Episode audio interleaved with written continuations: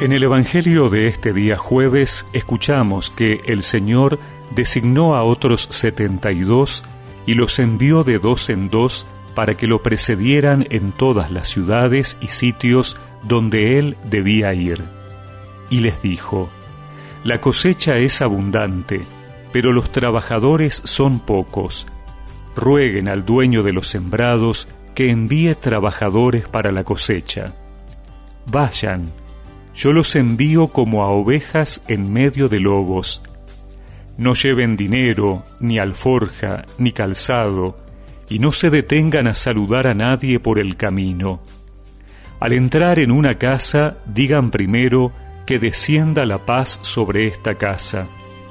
Y si hay allí alguien digno de recibirla, esa paz reposará sobre él.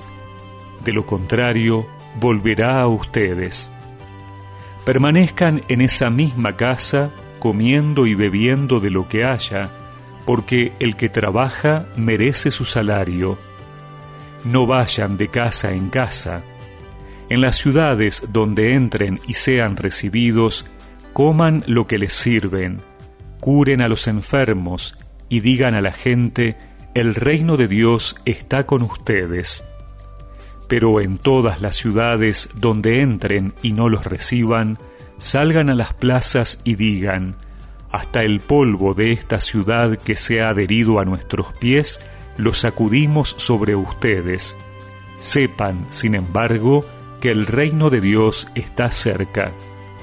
Les aseguro que en aquel día Sodoma será tratada menos rigurosamente que esa ciudad.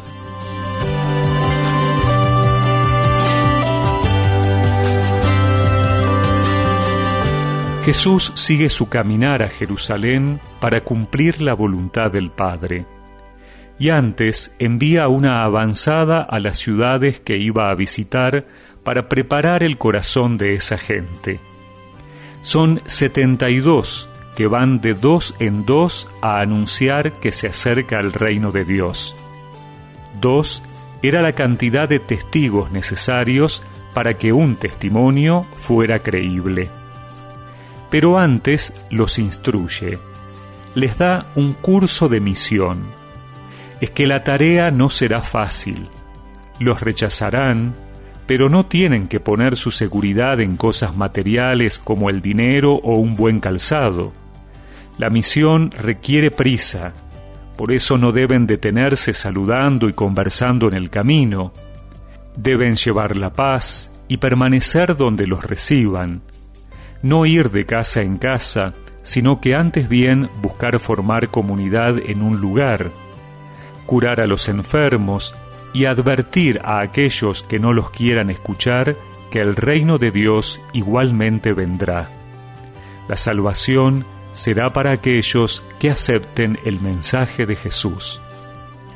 Hoy nosotros necesitamos seguir pidiéndole al dueño de los sembrados que envíe más trabajadores, porque la misión sigue vigente.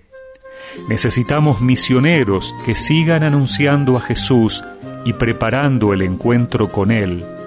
El mundo espera por Jesús. El Señor eligió a sus discípulos, los mandó de dos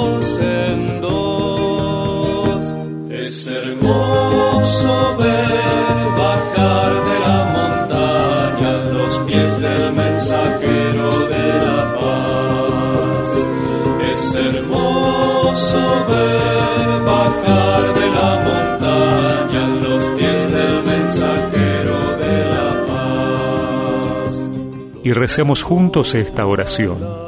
Señor, suscita en muchos hombres y mujeres el deseo de anunciarte para que nunca falten en el mundo voces que lleven tu mensaje. Amén. Y que la bendición de Dios Todopoderoso, del Padre, del Hijo y del Espíritu Santo los acompañe siempre.